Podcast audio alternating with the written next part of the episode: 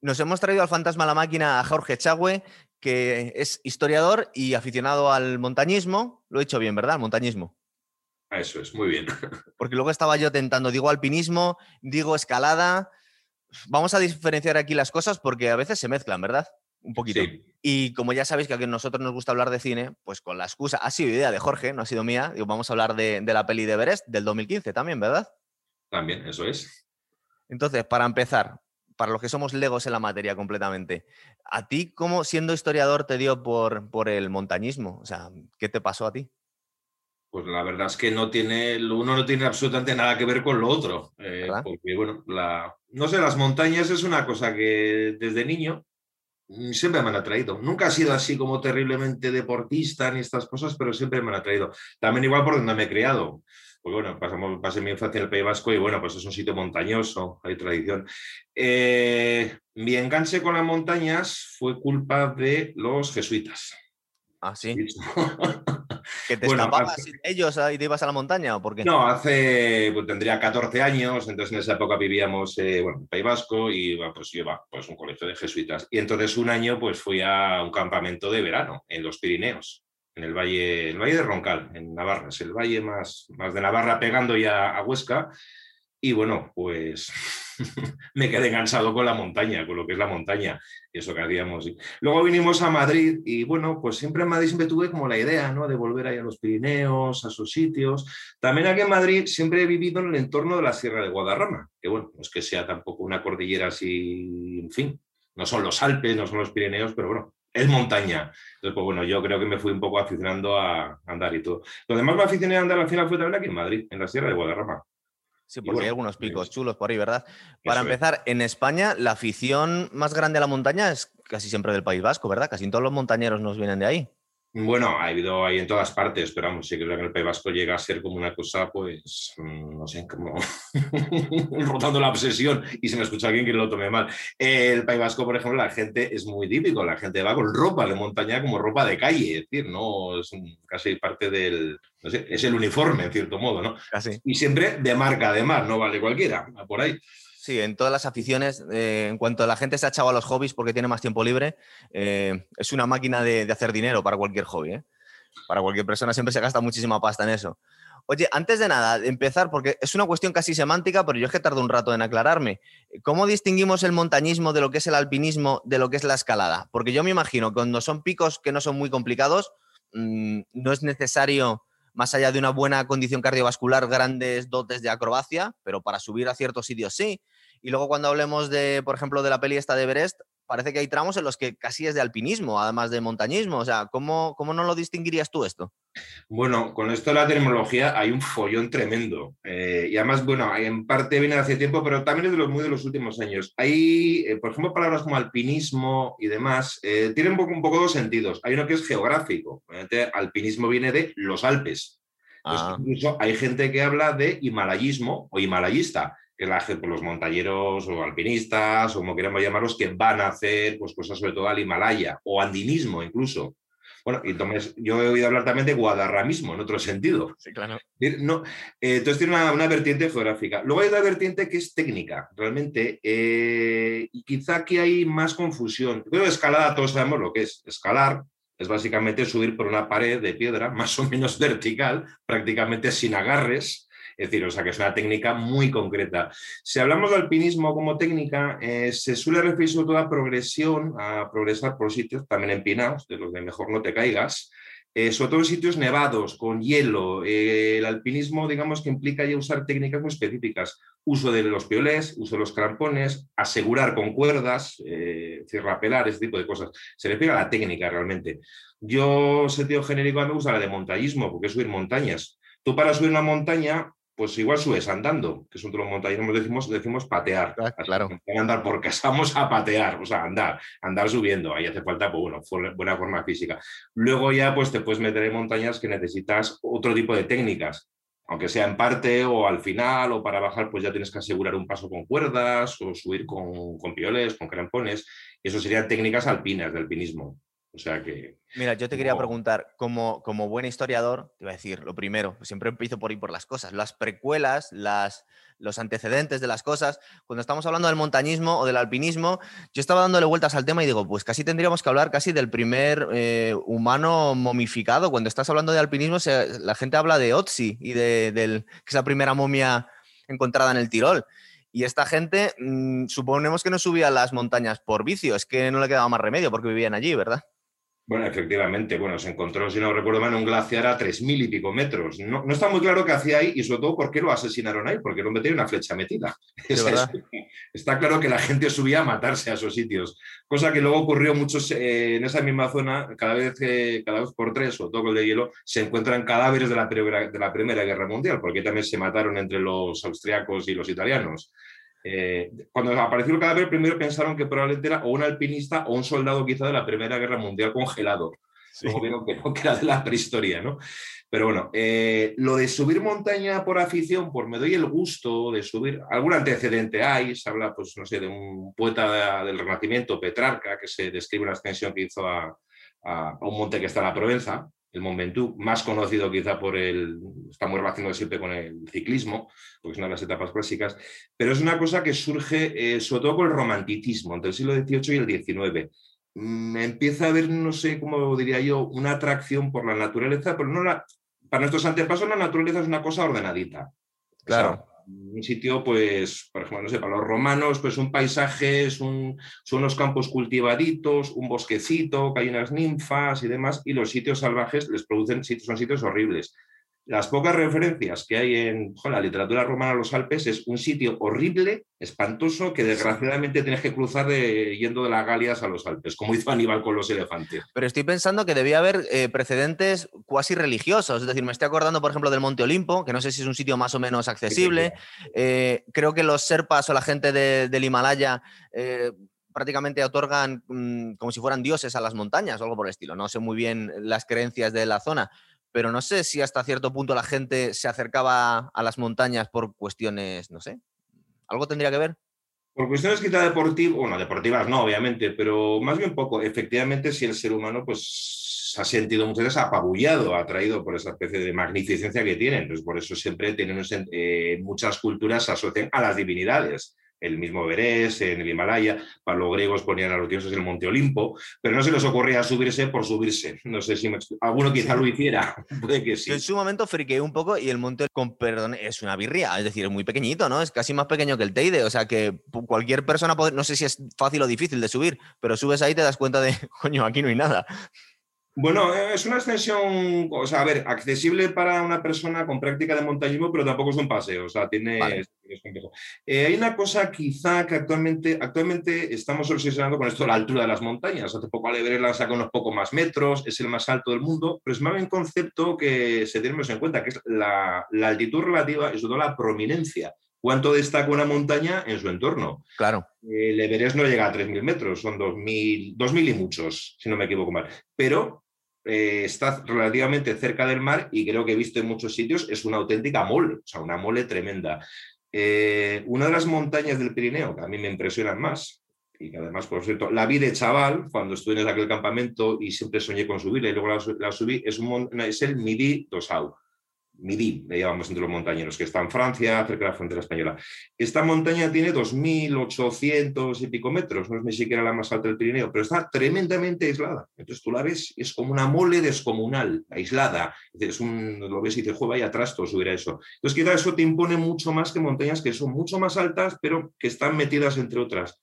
Sí, porque yo he escuchado algún monte en Alaska o incluso se habla, aunque ya esto ya es darle muchas vueltas a la cabeza, el Mauna Loa en Hawái, que dice, no, si lo tomas la base desde debajo del mar, es una altura em, pues, colosal. Y dices, bueno, sí, claro. El Everest, por ejemplo, tiene 8.800 y pico metros, pero desde el campamento base que está a 5.000 y pico metros, son 3.000 y pico metros realmente la distancia. Es decir, hay montañas incluso en el mundo que pueden llegar a tener casi más prominencia que eso.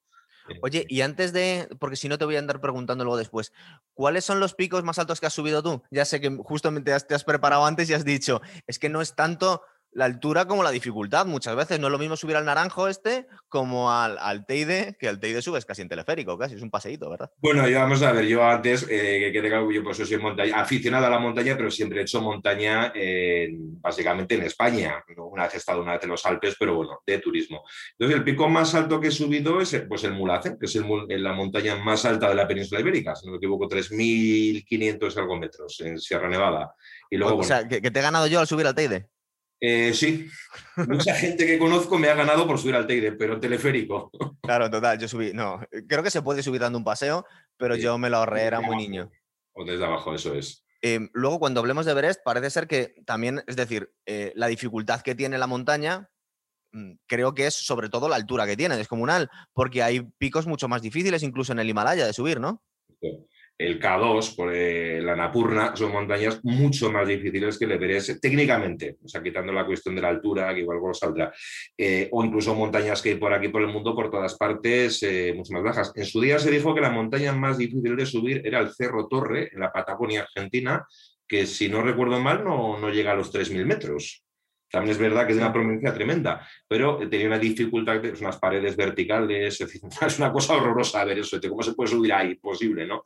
Y en su día era considerada la montaña más difícil del mundo. Ah, pues mira, te, voy a ir soltando yo nombres de, montañas que me suenan a ver si me sabes decir si son difíciles o no. Por ejemplo, estoy pensando esta, esta pared vertical gigantesca, creo que la llaman el Capitán en Yellowstone, que son muy aficionados los escaladores, pero claro, ahora estoy pensando que creo que por, la otra cara mm, es llana, ¿no? O sea, que se puede subir dando un paseo prácticamente. eso pasa con muchas montañas. Es decir, hay sitios en los que te puedes buscar la vía difícil y luego dices, bueno, pues es un poco como la puerta de atrás. Hay otras montañas que... tus colegas te esperan arriba haciendo una paella, ¿no? Eso es. Qué vergüenza. Em, bueno, pues vamos a hablar un poquito de, si te parece, vamos y volvemos. Pero para no dejarnos nada, vamos a hablar un poquito de, Everest. Em, antes, de, antes de que los europeos, mm, porque estamos hablando del, montañismo cuando se generalizó y vino un poco, nos comentas, unido al romanticismo, a la ilustración, al querer vencer los límites de lo conocido. Supongo que, el hombre blanco europeo se atrevió antes para meterle mano al, Mont Blanc, por ejemplo, antes, o al Matterhorn antes de ir al Himalaya. ¿El Mont Blanc y el Matterhorn son complicados esos, por ejemplo? Bueno, yo desde que no, los he subido porque, bueno, pues no tenía la oportunidad de hacer eso. El Mont Blanc entre los montañeros se suele decir con cierta manera que es un paseo. No es un paseo, es decir, hay que... Sois muy chulos los montañeros de todas formas, ¿no? Una vez que habéis subido... Sí. Eh, es decir, se puede subir sin hacer una escalada terrible. Ahora tienes que pasar por zonas glaciares, es decir, hay que ser solvente la progresión, pues saber manejarte oye, con 12 navajas en cada pie, y demás. El Matterhorn o el Servino es más complicado técnicamente. Eh, es una cima que, como solemos decir, eh, hace falta poner las manos para llegar a la cima. No sé si o sea, hay que, por muy preparado que estés, ¿verdad? Tienes que usar las manitas. Pero son montañas en las que todavía, por supuesto, no hará falta oxígeno, ni hace falta aclimatarse, ¿verdad? Pues estamos hablando de alturas de cuánto, 3.000, 4.000 metros. 4.000 y pico metros, eso es. Para vosotros es algo razonable. Bueno, puede ser. Eh, vamos a ver, el tema de la altura eh, es una cosa curiosa, porque efectivamente según vamos subiendo, pues va bajando eh, la, la, cantidad de oxígeno que tenemos. Ahora los relojes estos de montaña, este que tengo, te miden la cantidad de oxígeno. Te voy a hacer una cuenta una cosa curiosa. Yo ayer estuve aquí en la cima de la Maliciosa. Sí. Era de Guadarrama, 2.200 y pico metros. Y entonces, en vez de primera curiosidad, pues a veces lo miro y resulta que en esa cima tan humilde eh, tengo un 80% del oxígeno que habitualmente respiro en mi día a día. ya te ha reducido un poquito la cantidad. Estamos hablando de dos mil y pico metros. Es muy simple, nos subimos en coche al puerto de Navacerrada y nos empiezan a pitar los oídos de repente. O cuando... ese es el efecto de la altura, eh, por la presión eh, y demás.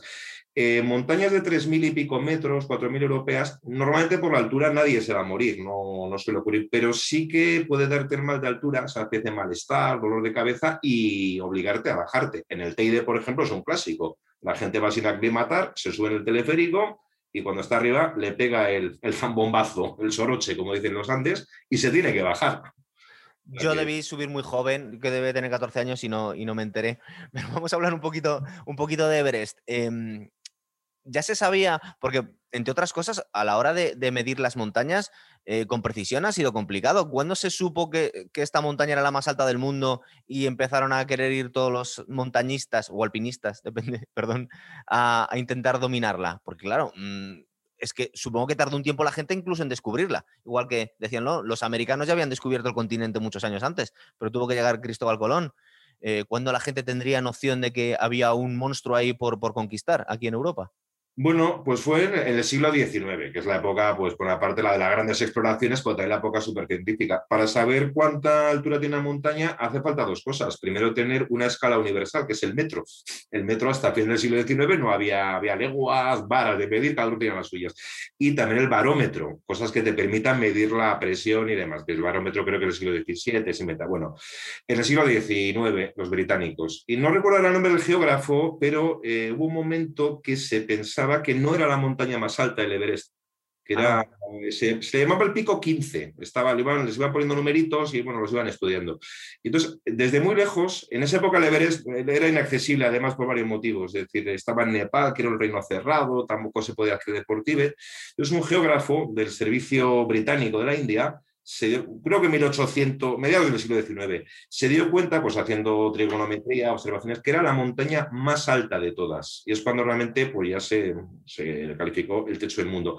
Y de ahí vino ponerle el nombre. Eh, Everest, o nosotros lo decimos siempre Everest, pero bueno, ese era el nombre de, pues como el geógrafo mayor de la reina Victoria, Sir Everest, que nunca subió una montaña en su vida, pero bueno, pues en plan pelota le puso el nombre. Bueno, eh, Américo Vespucio tampoco eh, descubrió América y le pusieron el nombre. Efectivamente, pues algo así. Hay mucho aprovechado luego. Em, lo que pasa es que también nos has comentado antes lo de la cuestión, cuando estamos hablando de Otzi, el primer montañista que tenemos registro, em, que, a esas alturas y con esas temperaturas muchas veces se conservan los cuerpos. Cuando vamos a hablar de la primera expedición fallida, porque hay una especie de, expedición fallida al, al, Everest, que es casi como, es un mito, casi como la Atlántida, que fue la de Mallory con Andrew Irving, ¿verdad? En el 24. Eso es correcto. Bueno, eh, desde que se, evidentemente desde que se dan cuenta que es la montaña más alta del mundo, pues empieza la obsesión. Hay que subirla como sea, no solo esa, y todas las demás montañas del Himalaya, los 8000. Entonces hubo una serie de expediciones fallidas, bueno, fallidas porque mm, hay un misterio, digo, ¿no? que fueron las de George Mallory, que era el, pues, el gran super escalador, alpinista de aquella época. Eh, Mallory hizo varias expediciones, tres, si no recuerdo mal, y falleció la última que la acompañaba pues, este chico más joven, que era Irving, para hacer la cima. Nos, en principio desaparecieron ahí, no quedó claro si habían hecho o no la cima, porque uno de sus compañeros los vio cuando parece que bajaban, entonces no quedó claro si habían hecho la cima y bajaban o se, habían dado la vuelta. Nunca se supo ni se sabrá, lo más seguro. Y luego se ha habido que, bueno, muchos años más tarde, pues hace poquitos años, apareció el cadáver congelado de Mallory. Eh, de, Irving no sabemos nada, ¿no? No, eh, se, la ha buscado porque además llevaba una cámara de fotos, por lo visto. Entonces, en obsesión, a ver si hizo una foto de la cima se y quedó ahí, ¿no? aquello y no sé. Y, y no se ha velado en 100 años la foto. Efectivamente, pues podríamos ver. Eh, la mayor parte de los historiadores y gente que ha subido se inclina por pensar que, bueno, por muchos motivos, quizá lo más seguro es que no llegasen a hollar la cima, era muy difícil. Llegaron muy cerca, a 8.500 metros, cerca, pero tenía una serie de obstáculos finales que era muy difícil que los pudieran vencer. Porque... Tú nos has contado, jo, te lo, tengo, te lo iba a preguntar al final, pero te lo voy a preguntar ya. Eh, al Everest, que parece ser que no es barato eh, la expedición intentar subir, ¿tú subirías si pudieses? Ah, pues gran pregunta. gran pregunta.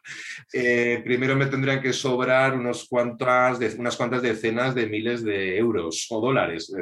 sí, lo vemos en la película, ¿verdad? Que, necesitan patrocinadores, la gente para subir.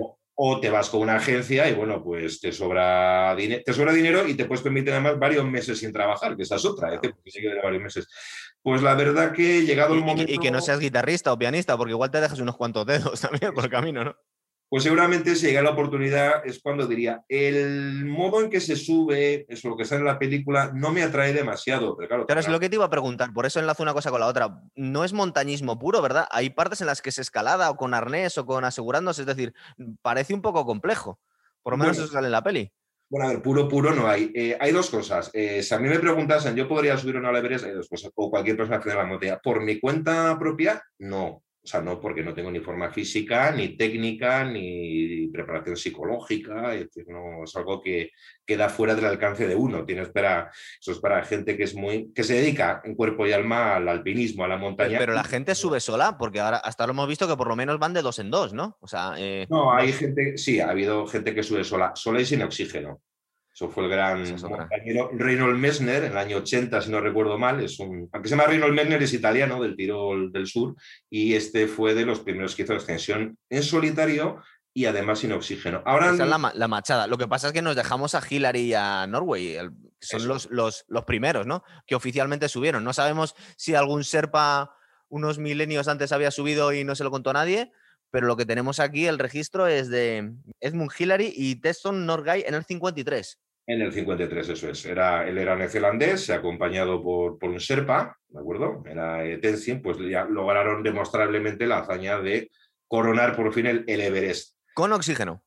Sí, fue con oxígeno. En esa época se creía, luego se demostró que no, que sin oxígeno era absolutamente imposible. Es decir, había la creencia de que si no se iba con oxígeno no se iba a poder hacer de ninguna de las maneras. Oye, pero también hay otra cosa. Creo que hay por lo menos dos caras, eh, hay distintas rutas, ¿no? O sea, se puede subir desde distintos sitios y tendrá distintas dificultades.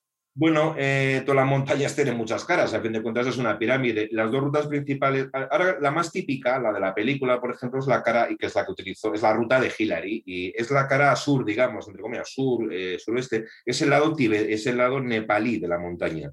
Luego estaba, eh, está el lado tibetano. Lo que pasa es que el acceso a un lado u otro ha estado un poco en función de las circunstancias geopolíticas. Claro, te iba a decir que casi digo, es, la zona china, porque depende a quién leas, dicen, es que, cuidado, que tiene connotaciones políticas esto. Bueno, pues las expediciones primeras, las de Mallory, fueron por el lado tibetano, porque en esa época Nepal era una especie de reino, en fondo era un protectorado británico, pero un reino cerrado. No dejaban acceder a europeos al Nepal. Entonces, consiguieron permiso de las autoridades tibetanas, desde los lamas que estaban ahí en Asia y demás, y fueron por Tíbet. Eh, después de la Segunda Guerra Mundial ocurre al contrario. El reino de Nepal se abre un poco al extranjero, pero entonces es cuando ya los chinos ocupan el Tíbet y entonces durante muchos años queda en cierto modo cerrado el Tíbet. O sea que eso ha ido un poco en función de, más que de la dificultad de, mm, no sé, de las circunstancias políticas y de la zona. Yo estoy recordando la peli y ya empezaré a hablar un poquito de ella, aunque no vamos a contar el argumento porque tampoco tiene mucho argumento. Es como contaros eh, el argumento de Titanic, que hay gente, hubo gente en su momento que se sorprendió y dice, madre mía, que al final se hunde. Pues es un poco lo mismo. Es decir, es una historia basada en hechos reales. Si no queréis llevar un chasco, pues no abréis la Wikipedia porque vais a enterar lo que pasa, claro, la peli. Em, eh, yo cuando veo un poco la ruta, que es complicadísima, o sea, yo a mí me parece una, puta locura, con unas brechas en glaciares que la gente tiene unas escaleras, luego hay un sitio donde tienen que subir, que hay unas caídas bestiales agarrándose con arneses. Es decir, ¿no parece eso que se dijo hace unos años, que yo leí en los periódicos, que se estaba volviendo un hobby de millonarios, que si tenías suficiente dinero casi te subían? Eh, coño, es complicado, ¿no? Bueno, vamos a ver, el libro está basado en un libro de un alpinista y periodista americano, John Krakauer. Bueno, Krakauer creo que se dice, escribe Krakauer, pero Krakauer creo que se pronuncia. Para los amigos, sí. Eh, cuando fue la expedición aquella como periodista un poco, él reconocía que, bueno, a de que es una cosa que sin ninguna técnica subes no es cierto del todo, aparte de una muy buena condición física, eh, sí es complejo. Lo que pasa es que precisamente el modo en que se hacen las expediciones comerciales o las cuerdas fijas mm, exime a la gente, digamos, de tener que utilizar mucho la técnica, no del todo, por supuesto, no del todo pero sí mm, se facilita, digamos. No es una escalera, por así decirlo. Pero bueno, entre los montañas, gente que es alpinista, experta y no sé qué, pues eso se ve siempre como el uso de cuerdas fijas, del oxígeno, un poco como, como hacer trampas. Claro, porque yo estoy viendo, por ejemplo, esas dos escenas que te he comentado. Una, que hay una brecha de, parecen 10, 15 metros en un glaciar y que tiene unas escaleras de metal, que da bastante miedo. Yo no pasaría por ello. Ves, ahí ya me habría dado la vuelta que me hubiera gastado 60.000 euros en el viaje. Bueno, se me ocurre hasta ahí, pero bueno. Em, eso ya te ha facilitado alguien el trayecto. Igual que cuando llegamos a eso que llaman, creo que la escalera de Hillary, alguien te ha, puesto, te ha, puesto, ya las guías para agarrarte tú, ¿no? O sea, que te han hecho un poco el trabajo. Bueno, antes me has preguntado un poco lo del tema este de, la, de, esta, terminología que se utiliza en montañismo. Eh, hay si tú, por ejemplo, ahora una, un alpinista que vive del alpinismo, por ejemplo, pues que tenga sus patrocinadores, quieres ser alguien y dar que hablar, ¿Sí? o que, le tengan en consideración para y demás. Actualmente lo que se lleva en estos sitios es lo que se llama hacerlo en estilo alpino, ¿Qué es el estilo alpino? Es yo me voy a hacer el Everest o el K2 o alguna montaña pavorosa de estas, pues como quien se va a subir una montaña de los Alpes. Es decir, tú llevas tu mochila, tu material, las cosas que tú necesites, pero no va a ser una expedición. Y lógicamente nadie te va poniendo todas esas, eh, todas esas cuerdas para que subas. Subes a pelo, en cierto modo, con lo que tú puedas llevar sobre tus espaldas. El que quiera ser algo en el mundo de la montaña tiene que hacer eso. Es para que veamos la diferencia un poco lo que se ve en la película y lo que hace la gente más pro.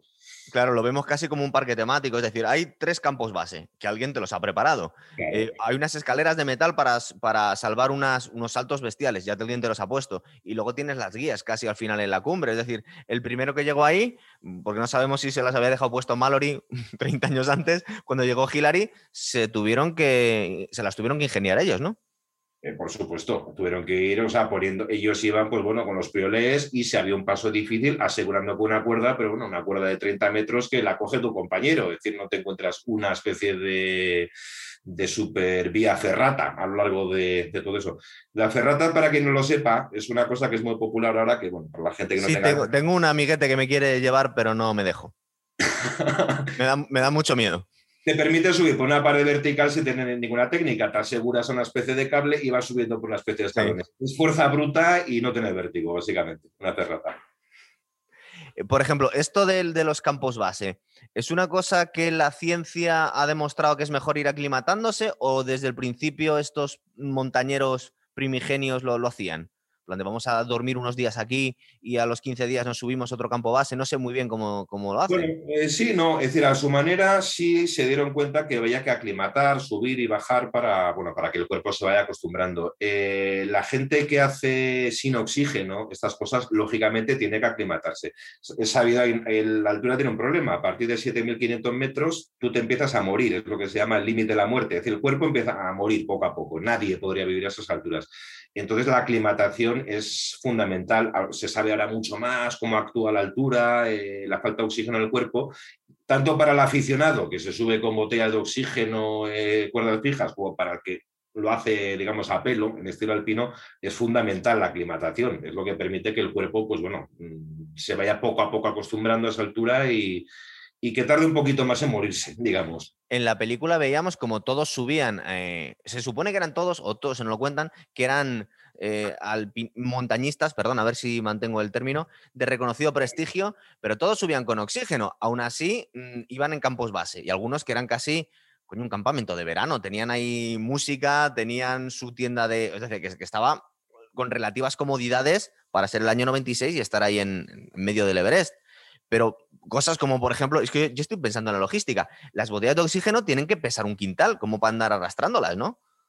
Bueno, pero ahí entran en función en estas expediciones comerciales eh, todos los porteadores y, bueno, los mal llamados serpas. Digo mal llamados serpas es una, es una etnia y actualmente los serpas no son los porteadores, son hacer más de guía de montaña, ¿no? Y todos estos porteadores. Entonces, claro, tú llegas, bueno, pues tú vas de un campamento a otro con tu mochila, pues un poco las cosas del día que necesitas y te encuentras una logística tremenda de, bueno, pues que te han subido las botellas de oxígeno, pues las, eh, las, cosas de comer, de, de beber. En la película hay una escena muy divertida que se ve un porteador subiendo, están los otros subiendo como pueden y aparece uno y a la espalda lleva una ristra de no sé cuántas eh, sillas de plástico de estas. Sí, es verdad. De plástico para que estén cómodos en el campamento. Y dices, bueno. No, no, sí, creo que es el papel que hace Jake Gyllenhaal, porque bueno, lo voy a contar ya, tienen un reparto espectacular. Yo esta película me la encontré por casualidad, no me acuerdo dónde la vi. Es del 2015, de un tal Baltasar Comacour, pero es que tiene a Jason Clark, a Jake Gyllenhaal, a mm, Josh Brolin, que nos suena de los, de los Goonies, em, a Sam Worthington, que es el prota de Avatar, y a Keira Knightley y Emily Watson. Es decir, tenemos un, reparto espectacular. Pero yo me estoy acordando, por ejemplo, esta escena de Jake, Gyllenhaal, que está tomando el sol, tomándose un, vodka, em, creo que es en el campo base o en el campo 1 o el campo 2. Es decir, que les vemos relativamente relajados esta gente, ¿verdad?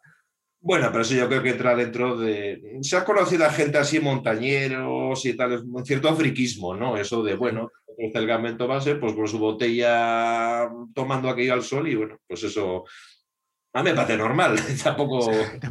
Pero claro, yo estoy pensando esa falta de oxígeno que te han dicho, a partir de aquí el cuerpo se muere y tú te pones a tomar el sol y a beber vodka. Eh, un poco sobrado, ¿no? Él está en el campamento base, está solo, solo a 5.000 y pico metros de altura. Tú te empiezas a morir a los 7.500 más o menos. Eh, mira, más preguntas técnicas. Eh, cuando estamos hablando de aclimatarte, que te va a subir el hematocrito, ¿no? Más glóbulos rojos en sangre, acumulas más, más oxígeno. Bueno, tengo entendido, o sea, tampoco yo lo conozco aquí yo como médico, ¿eh? o sea, no, no sé. Básicamente creo que sí. Eh, eh, uno de los problemas, hay dos temas, una cosa la falta de oxígeno y otra es la presión también, o sea, claro. menor presión, realmente cuanto más arriba, menor presión tenemos, menos, menos aire tienes encima, menos atmósfera.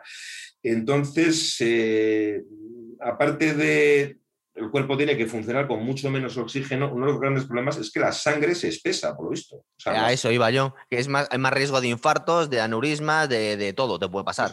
Los, famosos, los famosos eh, cerebrales, que eso mata gente a montones, o cerebrales, o, por ejemplo, el riesgo enorme de las congelaciones. Por eso el frío es tan mortífero a esa altura, porque al circular mal la sangre es mucho más fácil que se te congelen las extremidades. O sea que... Bueno, pero es que les pasa de todo, porque hay uno, creo que Josh Brolin, que se queda ciego a la mitad del Sí, pero este, este, este, fue un caso real que nos ocurrió. Era, era un, este era la vida real, digamos. El, sí, es un personaje, es un tejano, sí, que se olvida llamar a su mujer, es la hostia. En, el libro me lo cuenta como un republicano que les iba dando todos la turra, con, bueno, una así, pero un personaje curioso. Se había operado la vista, por lo visto, o sea, ah. esta operación que te hacen de la vista, que te hacen los cortes en la córnea, y eso pues a ti te lo hacen y estupendo, fabuloso, no pasa nada, recuperas la vista, no tienes que usar gafas, pero luego te subes a 7.000 y pico metros, pues por la falta de presión cambia la curvatura de la córnea y te quedas como ciego temporalmente. Ah, muy bien.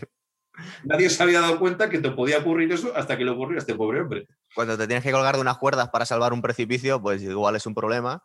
Em, ¿Qué más cosas le vemos? Luego, es verdad que en esta expedición del año 96 parece ser que muchos, bueno, aparte que lo vemos en la película, no me acuerdo quién, creo que son los dos protagonistas, acaban muriendo, pero es que luego están contando ya el morbo que te los puedes encontrar ahí ahora mismo, como si fuera el Museo de la, de la Cera, ¿verdad? Eh, sí, normalmente la gente que se muere en esos sitios, el cadáver no lo bajan porque es inviable bajarlo. Bueno, no sé, algunos lo han bajado, pero costaría un dineral inasumible, es decir, es prácticamente imposible. Entonces, sí, eh, la ruta habitual del Everest está tachonada, incluso algunos han utilizado como jalones, o sea, como para orientarte. Y bueno, pues de vez en cuando te vas encontrando a gente que se ha quedado muerta ahí. Así. Sí, sí, básicamente hay una persona que subió al Everest, me lo contó, que, hay un sitio que, bueno, básicamente tenían que pasar por encima de uno que se había quedado ahí desde hacía varios años. O sea, eso es real, ¿eh? lo de los cadáveres en Everest. Yo he estado, yo he estado, porque en YouTube eh, hoy en día ya está todo y ves muchos vídeos de gente que ha subido, pues supongo que será con la GoPro, con cosas un poco más profesionales y graban la, pues te graban la, cima y los ruidos que hace la gente al ir subiendo, que es que la verdad que tiene pinta de ser un poco infernal, pero lo podemos ver y la verdad es que lo, de la película no sé muy bien cómo lo hicieron, pero parece que está hecha allí, ¿verdad? O sea, porque está es la, la cumbre tal, tal y cual la vemos. Mm, yo por lo que he estado un poco intentando averiguarlo, creo que debe ser más una cosa entre estudio, ordenador, o sea, ahí no está rodado eso seguro, salvo cuatro vistas eh, de fondo.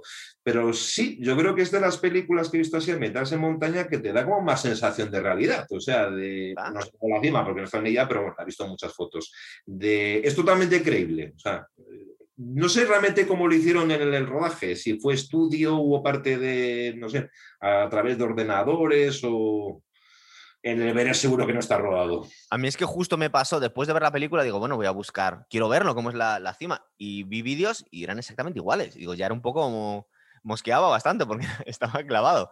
Em, dos cosas me pasan ahí. Una, que yo desde niño siempre me pensé, luego, claro, luego aprendes un poco de física y te das cuenta que es imposible, pero siempre pensé, digo, bueno, coño, ¿por qué no suben en helicóptero? Si tú lo que quieres es subir ahí y verlo. Eh, resulta que no se puede pero creo que ha habido un par de frikis que lo han conseguido durante unos segundos. No sé si has visto los vídeos, que han cogido un, helicóptero modificado y jugándosela, porque claro, es que casi no hay aire a esas alturas, han conseguido posarse unos segundos. Me pones el vídeo. Sí, te, luego te, lo voy a buscar por ahí, te hago un enlace, eh, porque claro, yo creo, por lo menos si llegara yo ahí arriba, digo, bueno, ya he llegado, pero si me podéis bajar, por favor, no me apetece. pero ahí está precisamente el quid de la cuestión. El romanticismo, ¿verdad? Claro. Es decir, ¿tú quieres estar simplemente ahí o es, en cierto modo, el llegar ahí lo que buscas? El reto, ¿verdad? Creo que, el año pasado, em, porque aquí seguimos muchos podcasts que hacen en otra gente, y uno muy potente que tiene Mike Tyson. Mike Tyson tiene un podcast súper súper importante. Y hace poco llevó a un, no ahora, ahora, mismo no recuerdo el nombre, a un tío que, mm, entre, entre otras cosas, aparte montañista, es experto en salto base. Y este año con la pandemia, bueno, el año, el año pasado, se le fastidiaron los planes de eh, subir al Everest y saltar en, el, traje este con el que vas planeando y saltar en paracaídas. Bueno, claro, supongo que tenía muchos patrocinadores, como el hombre este que se, subió un globo hace unos años, ¿te acuerdas? Eso es, y poca ganas de vivir. Total. Eh, yo, creo que es casi más peligroso, ¿verdad? Porque no sé cuánto tendrás que bajar hasta que cojas aire para abrir el paracaídas no lo conozco de bien, pero creo que el salto base es de las actividades estas un poco de riesgo, emoción, la más peligrosa o la que tiene mayor número de muertos y fallecidos. Casi todos los los que lo inventaron en su día y demás están todos más o menos muertos. ¿no? Este tío era un volado. De hecho, tú le ves, em, porque la entrevista la hace Mike Tyson a este tío. Mike Tyson no es precisamente una nenaza y está realmente acojonado escuchando lo que le está contando este tío. Dice, este tío está loquísimo. Dice, pero ¿cómo se te ocurre hacer esas cosas? Cuenta la, la, mm, mm, la aclimatación que tiene que hacer. Luego, por ejemplo, que nos, hemos dejado un poco en el tintero lo que significa el subir sin oxígeno, porque todavía no lo hemos contado. De hecho, en, el, en la película creo que hay un ruso loco eh, que dice, no, yo subo sin oxígeno porque da menos problemas al final. eso como es, o sea, el tío te viene a contar que, claro, si me quedo sin oxígeno arriba, casi va a ser peor. tío, por favor. Bueno, el ruso este fue, fue un escalador y, o sea, alpinista mítico, Anatoly Bukrev, o Bukriev, como se pronuncie. Él, era, el realmente era alpinista, alpinista. Eh, a ver, era ruso, imaginemos, este, pues imaginemos lo que era el mundo del alpinismo en la Unión Soviética. Es decir, una disciplina férrea y ahí no se andaban con tonterías. Y claro, pues estas cosas de los pobrecitos occidentales que empiezan a llorar, pues para esta gente no, la gente muy dura o sea, muy dura. Él fue un gran alpinista, escalador, murió de ahí unos pocos años en un accidente, un poco tonto. Y bueno, este, eh, lo, quizá en la película no sale muy reflejado, en el libro que se basa la película lo cuenta muy bien, pues este les decía a los guías, y, es que a los clientes los, los mimáis demasiado, claro, les decís cómo hay que hacer todo, los cuide mucho y luego no saben hacer nada. Este dice, no, no, no, eso se tienen que aprender a sacarse las castañas del fuego y él era contrario al oxígeno. Le criticaron mucho por eso, porque eh, Anatoly Bukiev era de los que subía a los 8.000 sin oxígeno, pero en este caso siempre le dijeron que actuando como guía para los clientes, tenía que haberlo utilizado el oxígeno, hubiese dado, digamos, más opción a, pues, a participar en los rescates y demás.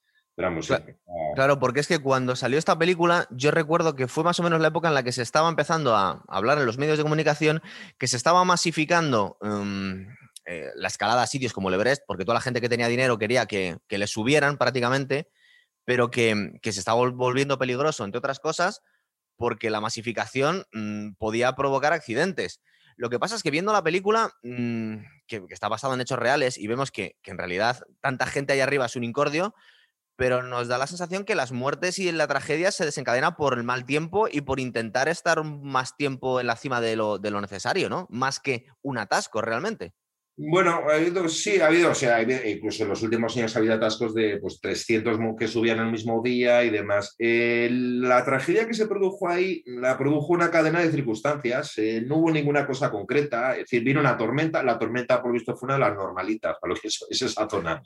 Eh, los guías se quedaron, acompañaron a clientes que llegaron demasiado tarde, lo plantea Krakar, el periodista en el libro, ¿tú cómo le dices a una persona, que es el segundo intento que está haciendo, y que ha soltado 80 mil dólares, una borrada de dinero, venga, nos volvemos y te quedas sin Everest. No, yo le eh, diría que vengo a recogerte mañana y te llevo en una carretilla. Es lo que tiene que decir un guía, pero están actuando bajo una presión muy fuerte. Hay una escena en la que este, el tejano, eh, le dice al otro, yo no he pagado 65 mil dólares para que me hagáis pasar esto. Y se queda el otro así como pensando y tal, bueno, pues, jopa, es verdad. No, no, sé si me explico. Sí, pero bueno, supongo que entre otras cosas tú tienes que saber dónde te metes. Es decir... Mm, no sé, paga 65 claro, pero precisamente, eh, pues ellos ponen una hora tope para llegar a la cima, que era creo las dos. Y hubo gente, pues en los dos grupos que llegaron a las cuatro, cuatro y pico, y efectivamente, pues ahí los guías, eh, que poco lo pagaron con su vida, hay que decirlo. Claro, para explicarlo, si alguno no habéis visto la película, lo que pasa es que eh, creo que se levantan a las 12 de la noche y dice, bueno, empieza el día mm, como si fuera un reloj. Dice, ahora empezamos la, la, subida. Y claro, tienen, quieren hacer cumbre como eso de las 2 de la tarde para luego que les dé tiempo a bajar y que no se les haya hecho de noche o especialmente mm, que, para que haga demasiado frío, porque estamos hablando de unas temperaturas muy bajas, ¿verdad? Que eso no lo hemos hablado todavía. El, que no esté a las dos en la cima se da la vuelta y se queda sin cima, aunque haya pagado 80 mil dólares y lleva aquí dos meses en danza. Esa es la condición que pone. Pero luego al final los días no hacen cumplir esa, o sea, no lo cumplen ellos mismos. Claro. Claro, porque tampoco puedes decir, bueno, pues intento subir, si no he podido el lunes, subo el martes, no creo que puedas. O sea, eso tiene un coste, subir ahí, vamos. Eh, yo sobre la película, vi uno de los que subió que era, porque claro, a fin de cuentas, la mayor parte de los que van a eso es gente pues, con posibles que se puede permitir pagar eso. No todos, pero había un chico eh, americano que era cartero, uno que tenía sí. trabajo, la había patronizado. Ese, el año anterior había intentado subir y se había quedado a 100 metros de la cumbre. Claro, era el segundo intento y entonces el guía pues tenía que le dice, oye, no, ya no has perdido tu oportunidad, nos damos la vuelta, no puede ser porque es tarde. Y el otro dice, no, es que lo quiero intentar. Y el otro dice, venga, bueno, pues venga, vale, vamos. ¿Qué ocurre? Hacen la cima, pero no bajan.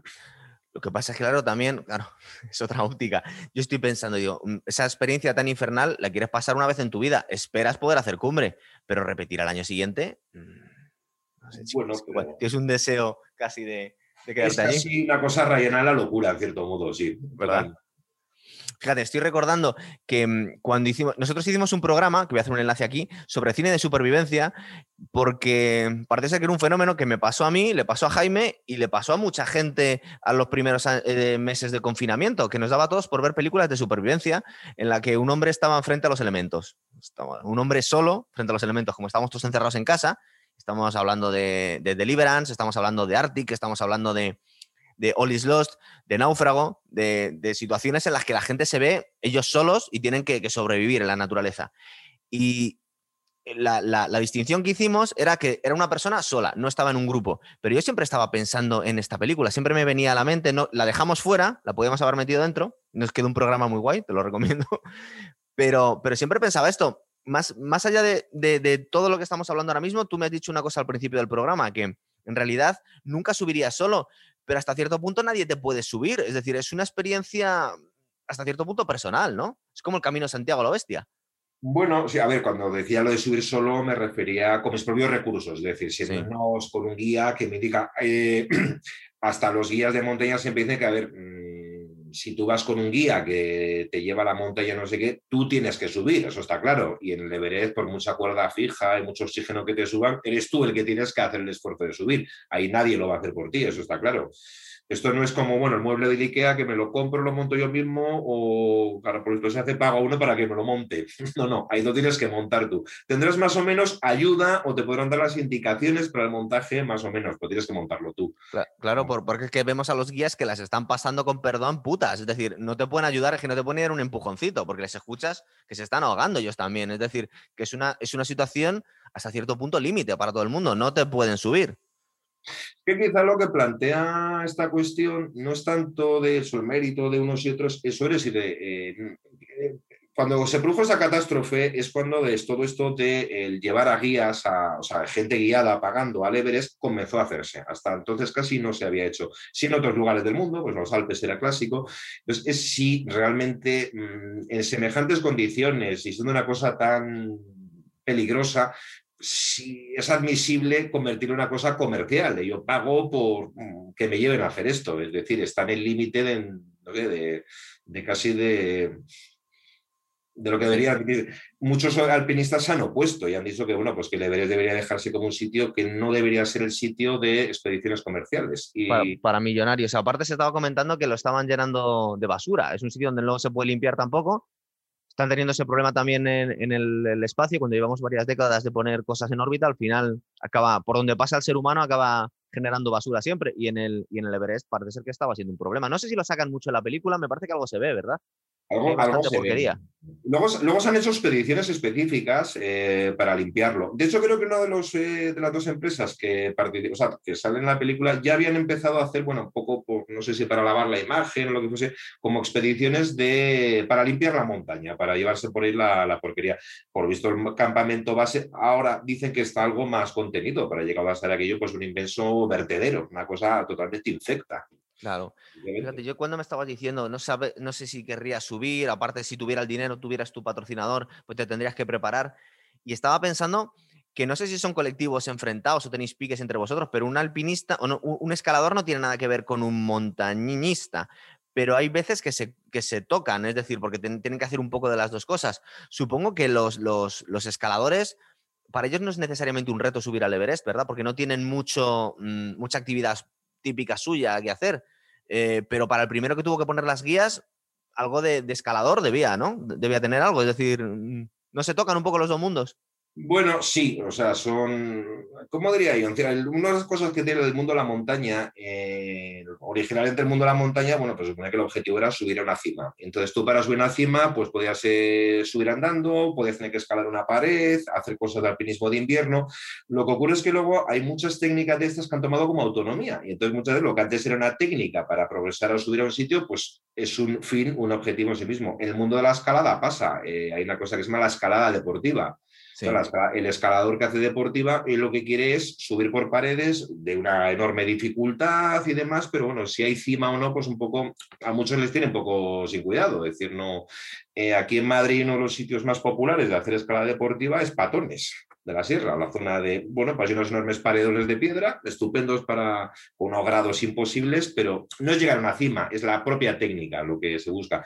Incluso se ha puesto muy de moda la escalada en hielo. Hay gente ahora que se va pues a no sé qué sitio que está ahí en, Noruega, que hay un valle que está lleno de cascadas de hielo que se congela en invierno y bueno, pues de todo el día subiendo por una pared de hielo. Hace muchos años hubo eh, un tío, creo que aparte era alguien que llevaba el pelo largo y, hacía como escaladas cronometradas, ¿no? No sé si te suena la figura, es que ahora mismo no me acuerdo cómo se llama. Sé que al final murió porque él era alguien que hacía escalada libre, sin ningún tipo de guía y intentaba subir cosas como el capitán sin, sin ninguna ayuda y cronometrada. ¿No te, te, suena a ti eso? Bueno, eh, no sé, este chico no murió exactamente, pero ya que hablamos de cine montaña, el cine montaña quizás ha dado más juego en más que cosas de ficción, eso en, en reportajes. Hay una película de hace un par de años que se llama eh, Free Solo, no recordará. Y es la historia de este chaval americano que se llama eh, Alex Honnold, que esta ya es la locura más absoluta. Es hacer escalada, el free solo consiste en ir a escalar sin cuerda ni leches. O sea, tú te pones a subir por la pared. Así va yo. Te caes, está muerto, básicamente. Oye, ¿y, esta gente que, hace noche a la mitad de camino? Que lo he visto, gente que se cuelga una especie de hamaca y se quedan ahí esperando.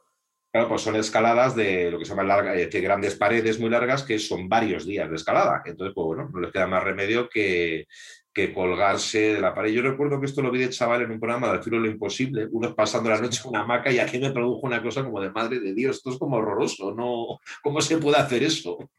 Bien, pero a ti no te ha dado por hacer eso, pero tampoco debes tener vértigo. Es decir, ¿has pasado zonas en las que tenías que hacer un mm, cuasi, eh, cuasi escalada en algún momento? Sí, escalada sí. O sea, lo de ver, eso en el mundo de la montaña se llama patio, sensación de patio. Sí. tener patio es estar en un sitio que miras para abajo y dices, madre mía, lo que hay hasta ahí abajo, como me caiga. O sea, vértigo sí he tenido a veces. Yo creo que todo el mundo sufre el vértigo. Es decir, esa ¿Ah, sí? sí. Una cosa es el vértigo cuando es una cosa que es en cierto modo patológico, es decir, que es invencible, que te, impide pasar y, progresar. Y otra cosa yo creo que, bueno, pues es una especie de hormigueo en el estómago que es normal, que es eh, medir, bueno, pues si me caigo por aquí es que me he matado.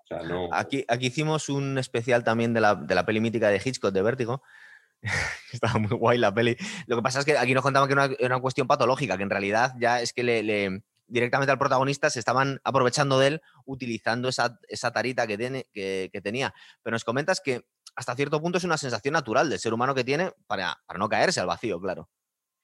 Eh, uno de los mayores alpinistas que sigue vivo, que es eh, Reynold Messner, que por fue el primero que subió al Everest el solito y sin oxígeno. Siempre hay una, hay una frase que dice que el, miedo es el mejor aliado de un alpinista.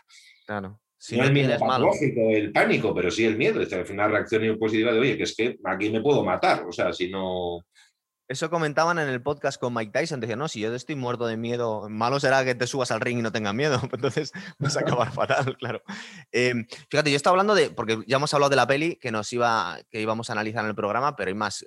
¿Qué más películas hay? Porque fíjate, yo la, referencia que tengo de cine comercial era la de Stallone, la de Máximo Riesgo, tío. O sea, es que no recuerdo más películas muy, muy conocidas que nos hablarán del mundo de la montaña. El resto, como nos dices tú, son cuasi documentales, ¿no? Bueno, eh, ahí he hecho un poco los deberes también y he estado mirando. A ver, por eso, dime, dime.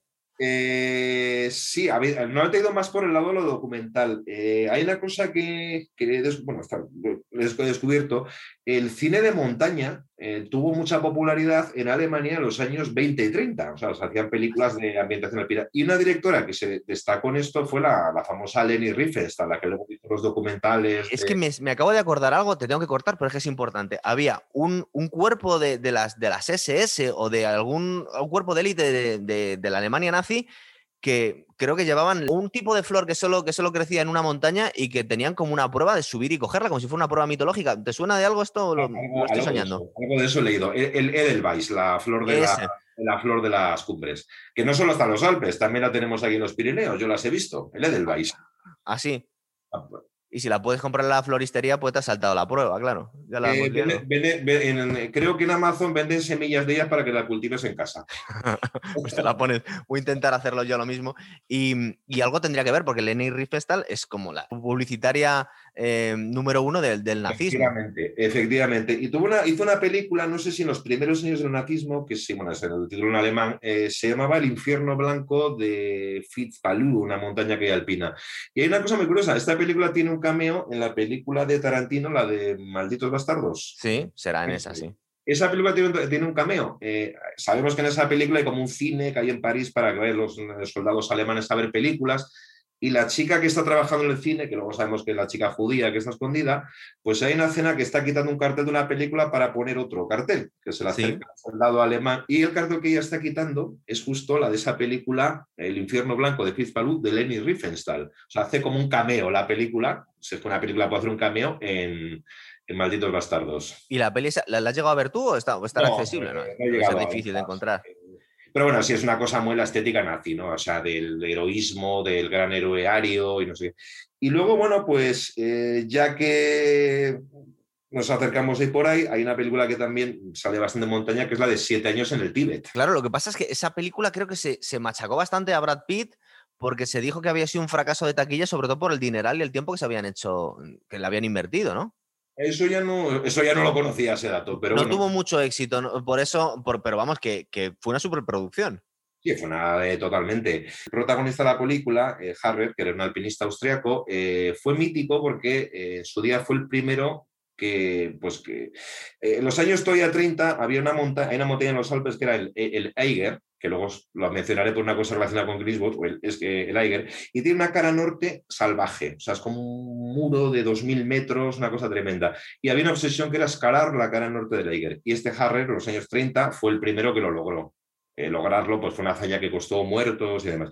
Y pues luego pues las autoridades eh, después de la anexión de Austria pues con, organizaron una gran expedición alemana, no sé qué, y lo mandaron a hacer el Nanga Parbat, que era la montaña donde muchos alemanes dejaron la vida intentando escalarla, pero tal los 8000. Claro, es que en su momento, cuando hablamos de, de hicimos un programa de Indiana Jones y hablamos del ocultismo nazi y de, las, de las em, expediciones perdidas al Tíbet que hicieron buscando el origen de la raza aria pero había una fascinación también por la montaña, por el régimen nazi. Es decir, estamos, yo estaba pensando en, la residencia de Hitler, el Berghof, y luego creo que tenía una más en la cumbre de, una montaña, ¿verdad? Que creo que ahora mismo hay una cafetería o algo por el estilo. Es que ese mundo del alpinismo, de eh, un poco de heroico, esa especie de, no sé, pues como el gran héroe, es el superhombre de Nietzsche que sube montañas y una cosa, pues sí, es una, al nazismo le ponía mucho todo eso. Es decir, eh, habría un tema ahí que daría para mucho, que sería la relación entre montaña y política, montaña y nacionalismo. En esa época, por ejemplo, de los años 20-30, la obsesión no era subir montañas generalmente, era que los alpinistas de tal país lo hicieran. Claro, la expedición de Mallory y demás eran los británicos al por Everest. Claro. Eh, entonces estaba muy relacionado pues, con la política, no era una cosa pura, digamos. Sí, de hecho, en, las, en los vídeos estos que vemos de la cumbre del Everest, eh, la cumbre en sí, el, último pico, está, es una masa de, banderas, ¿verdad? Es una cosa de colorines casi, que tiene ahí toda la gente va y pone, pone el suyo. A ver, incluso en plan simpático, pues simpático, pero no, a veces que esta cosa reivindicativa, pues de repente leemos que pues ha subido la primera persona pues que, era ciega al Everest o la primera persona que tenía pues tal discapacidad o en su día incluso, ahora nos parece normal, la primera mujer que subía al Everest pues siempre daba mucho para la reivindicación eh, política, social o de otro tipo. Y cuando la gente dice de hacer los 8000 están, bueno, la cordillera del Himalaya, pues una cordillera, pues sabemos que en parte coge China, India, Nepal y llega pues hasta, hasta Pakistán. Eh, de hecho, el segundo 8000 en altura, el K2, está en Pakistán, en el norte, ah. en el Karakorum. El Karakorum es como la parte pakistaní de, del Himalaya. ¿Y por qué? Yo no tengo ni idea, pero simplemente había escuchado eso que nos has comentado tú antes, que se supone que es, si no la montaña, de, la más difícil de las más difíciles de subir, ¿no? ¿Qué es lo que tiene? El K2, bueno, eh, sobre todo, eh, aparte de que es una montaña técnicamente mucho más difícil que el Everest, o sea, hay más empinada para entendernos, sus laderas. Eh, hay que pasar por un sitio que está expuesto continuamente a las avalanchas, es tiene muchas más dificultades técnicas. Eh, ahora que me lo mencionas, eh, como siempre, pues ya se han escalado todas las montañas, pues ahora se va el más difícil. Entonces hay una obsesión que, que era la de hacer los 8000, pero en invierno. Ah.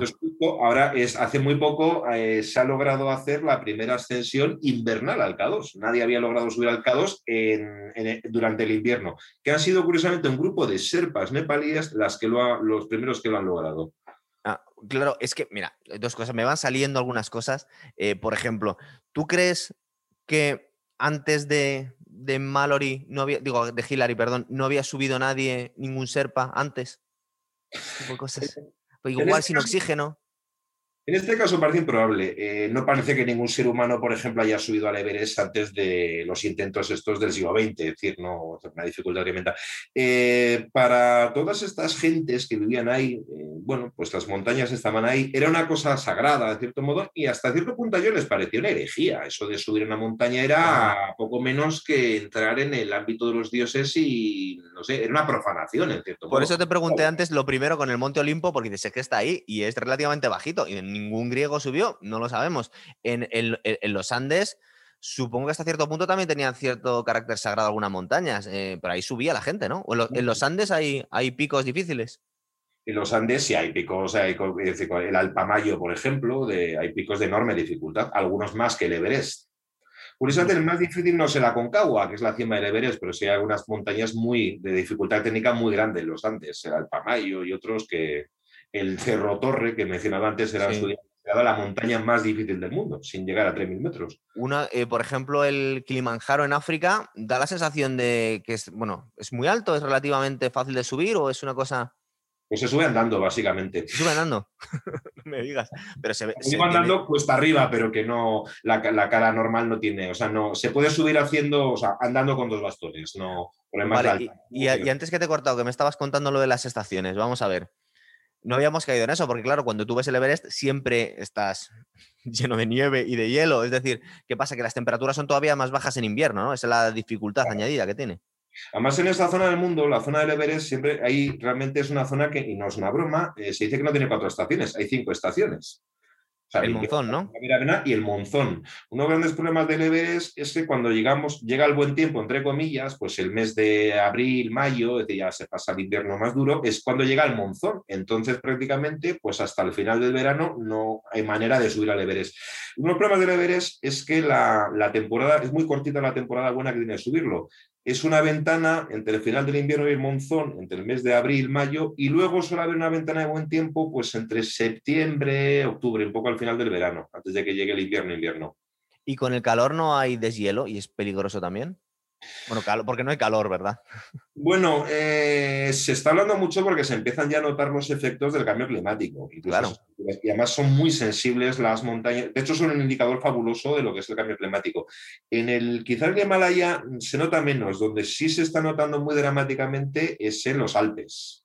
Los Alpes, que son, pues bueno, 3.000 y pico, 4.000 metros.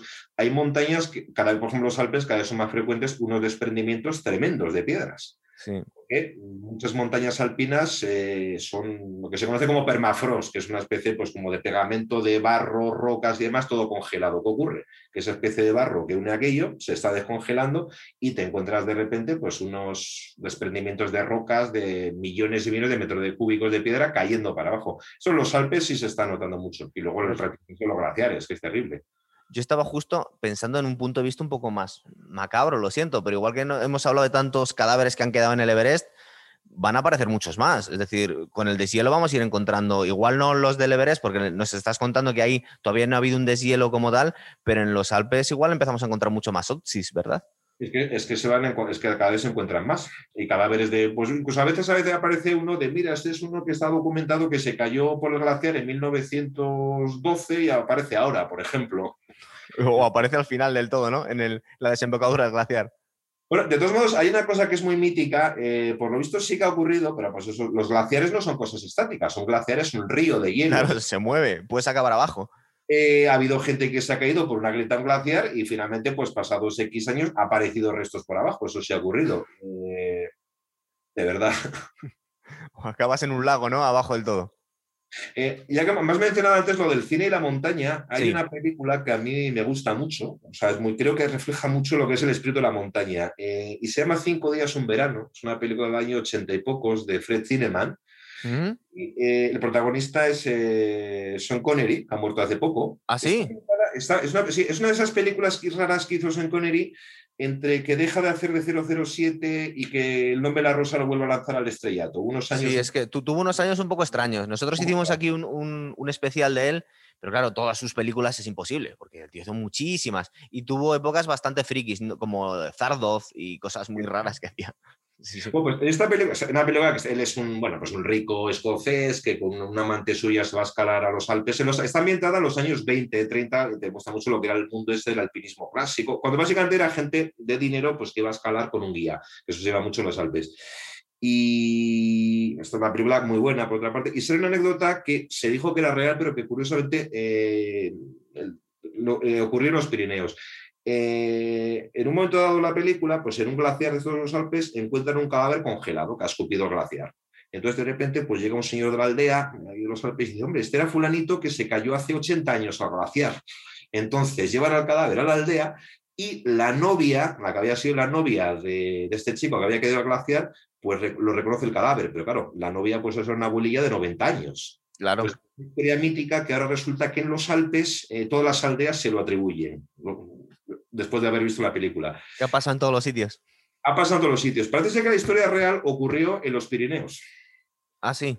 Eh, y, el glaciar de la Maladeta. La Maladeta es, es parte del macizo de Laneto, la montaña más alta de los Pirineos. Entonces ahí sí que está documentado un caso y fue cuando empezó esto el alpinismo y siglo XIX, hubo un guía francés que se cayó por una grieta del glaciar de la Maladeta por 1830 aproximadamente.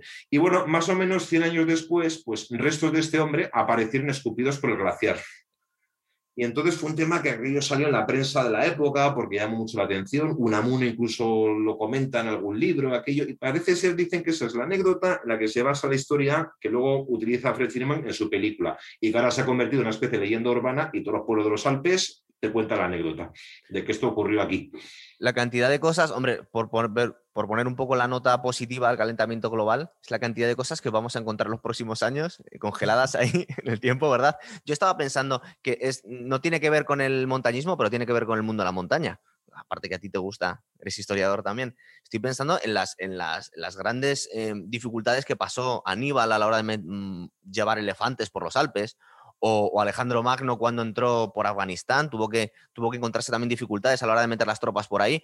Por ejemplo, tú que has estado en los Alpes, mm, es que friqueé un poco sobre el tema. ¿Se sabe por dónde entró em, Aníbal con los elefantes? Porque parece una cosa de locos completamente. Creo que se han propuesto como varias rutas. Eh, tampoco debe ser tan terrible. A ver, cuando digo terrible, lo que debió ser terrible es esa logística de llevar a miles de hombres desde pues, la península ibérica hasta, hasta Italia para atacarlas. Los collados que atravesó pues deben ser cosas como de 2.000 metros de altura, es decir, pues por el puerto de Navacerrada, o sea, no... Eh, Pero con elefantes, Jorge. La logística de alimentar a toda esa masa de gente. Eh, seguramente las descripciones de la antigüedad están muy exageradas, por lo que decía antes. Para los romanos los Alpes eran un sitio horrible. Eh, con, tal de no con tal de no tener que atravesarlo, preferían coger un barco e ir de Marsella, digamos, a Roma en barco por no tener que atravesar aquello. Entonces, pues no se conoce exactamente la ruta, pero bueno, hay varios sitios que se ha propuesto verosímiles. Eh, hace no mucho recuerdo haber leído que habían propuesto una cosa muy curiosa, porque habían encontrado eh, como unas masas enormes en no sé qué sitios de, excrementos de caballos y otras cosas en masa em, como medio congelados. Entonces suponían que eso eran los campamentos donde habían estado ahí. lo de los elefantes. Claro, por ejemplo, cuando, eh, cuando me has hablado de la montaña y de Son Connery, me está hablando de esa peli mucho más conocida, que también está en la zona del Himalaya o del Nepal, que es El hombre que pudo reinar. Nos están hablando de, de reinos aislados que el, última, la última persona que había estado ahí reinando había sido Alejandro Magno y bueno, toda la historia tiene que ver con eso. Entonces, todas esas zonas, mm, digamos que debe haber zonas también tremendamente atrasadas. De hecho, por ejemplo, el, Nepal y el Himalaya deben ser de las zonas más, hasta que llegaron las primeras expediciones de, los ingleses queriendo subir estas montañas, debían ser zonas casi eh, pues mucho más atrasadas que el resto de la humanidad, ¿verdad? Bueno, atrasada eh, hace no mucho leí, un libro sobre fueron las primeras expediciones de Mallory y demás. Y hay una cosa muy curiosa, por ejemplo, a nosotros siempre pues nos, em, digamos que nos atrae mucho, todo, digo genéricamente, no igual a mí en particular, todo este rollo budista de los lamas y no sé qué, y una cosa muy espiritual. Y hay que leer las descripciones que hace Mallory de aquello. Decía que el Tíbet le pareció eh, un país, que creo que es algo así como un país horrible poblado por gente horrible, o sea, no, no, le gustó nada. Y precisamente pues incide mucho eso, la miseria que se encuentra, los lamas no le hacen mucha gracia, los ve todos como una especie como de casta de, bueno, pues como de frailes que tienen ahí a la gente oprimida por, es decir, con el, con el fanatismo religioso, es decir, no es nada positiva la descripción que hace de, de todo ese mundo. Es que deben ser países bastante pobres, es decir, estamos pensando que eh, lo que es el turismo montañista o alpinista debe ser una parte importante de la economía de... Bueno, es que en efecto quizá al lado chino menos porque China pues, bueno, se ha industrializado y demás. Eh, se ha criticado mucho todo este desmadre turístico del Everest y demás, pero que ten en cuenta que es una de las grandes fuentes de divisas que tiene un país como Nepal, que efectivamente pues, las escalas de los países más, más pobres y con menos renta del mundo. Eso es. Claro, fue un poco como lo que pasó en, Egipto, que tenían muy, tenían muy amarrados al terrorismo islámico porque era un problema realmente si se acababa con el, con el turismo en, un país que depende en gran parte de esto. Y claro, esas zonas es que debido ser zonas muy atrasadas, claro. Cuando llegaron las primeras expediciones de, de esto eran como, como, debían llevar un retraso de 200 años en muchas cosas, claro. Bueno, en estas zonas, por ejemplo, ahora del digamos que supuesto además el impacto no ha sido necesariamente positivo, porque eh, en todas estas zonas, digamos, cercanas a la Everest o todo eh, las zonas de etnia serpa y demás, eh, ha traído también unas enormes desigualdades. por ejemplo, un serpa, os lo cuenta en el libro de la película, pues ahora mismo, pues por participar en la expedición puede ganar varios miles de dólares. Sí.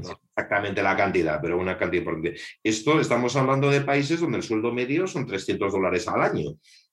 Entonces, de repente hay gente que se encuentra con unas enormes masas de dinero y el vecino de al lado no.